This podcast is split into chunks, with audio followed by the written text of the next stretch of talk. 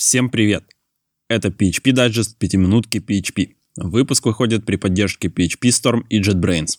PHP Internals последние две недели переживал нелегкие времена. Сразу в нескольких темах разгорались споры и разногласия, иногда переходящие в прямые обвинения. И вот Зеев Сураски, который, к слову, после 20 лет работы в Zen теперь официально покинул компанию, опубликовал неожиданное предложение, а именно реализовать новый диалект PHP под рабочим названием PHP++ или просто P++. По мнению Зеева, участники Internals разделились условно на две группы. Те, кто хотят развивать язык, ломая обратную совместимость и двигаться в сторону более строгой типизации, а также тех, кто считает важным сохранить обратную совместимость и текущую динамическую сущность языка. Чтобы удовлетворить желаниям и тех, и других, Зеев предлагает сделать отдельный новый язык P++.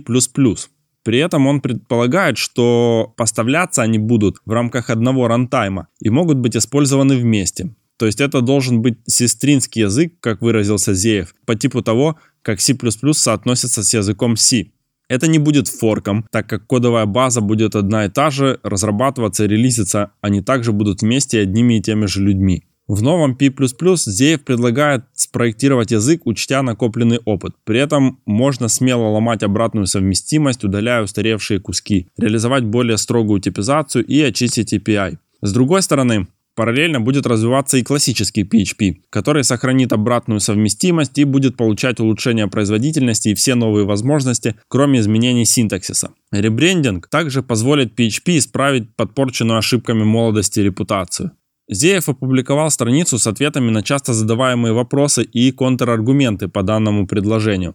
Так что если вас волнует данная тема, то рекомендую посмотреть эту страницу. И все-таки Аргументов против слишком много, и они слишком весомые. Кто будет делать это все? Сейчас, по сути, всего около двух full-time разработчиков, которые занимаются исключительно ядром. Как все-таки будут взаимодействовать код на старом PHP с P++ и наоборот? Как будут применяться стандарты PSR и вообще, что делать с фрагментацией сообщества? Вспомним опыт Hack, который по сути есть улучшенная версия PHP со строгой типизацией, дженериками и пачкой других возможностей. Что с ним случилось? Как только вышел PHP 7, который дал сравнимую с HHVM производительность, большинство пользователей PHP забыли о хак. Также стоит вспомнить совет Джоэла Спольски, который в 2000 году в статье о браузере Netscape говорит, что переписать все с чистого листа – это худшая стратегическая ошибка, которую можно сделать. Конечно, можно возразить, что тут речь не идет о переписывании с нуля. И все-таки представьте перспективу потратить минимум 2-3 года на дизайн и реализацию, чтобы получилось неизвестно что. И еще один факт к размышлению. По словам Андрея Бреслова, разработка языка Kotlin обошлась JetBrains приблизительно в 30-35 миллионов долларов. И это при том, что была возможность учесть опыт и ошибки Java, Scala, Groovy и Clojure. Чуть раньше в обсуждении RFC под директивам для namespace Никита Попов сформулировал свое видение дальнейшего развития языка. Никита пишет, что хотел сделать возможным реализацию новых фич, а также исправление старых проблем без ломания обратной совместимости и причинения фрагментации сообщества. Для этого нужен механизм поэтапной миграции экосистемы, чтобы разработчики библиотек могли использовать новые возможности, а для пользователей они оставались опциональными и наоборот, чтобы в более современном приложении можно было использовать библиотеку без новых фич.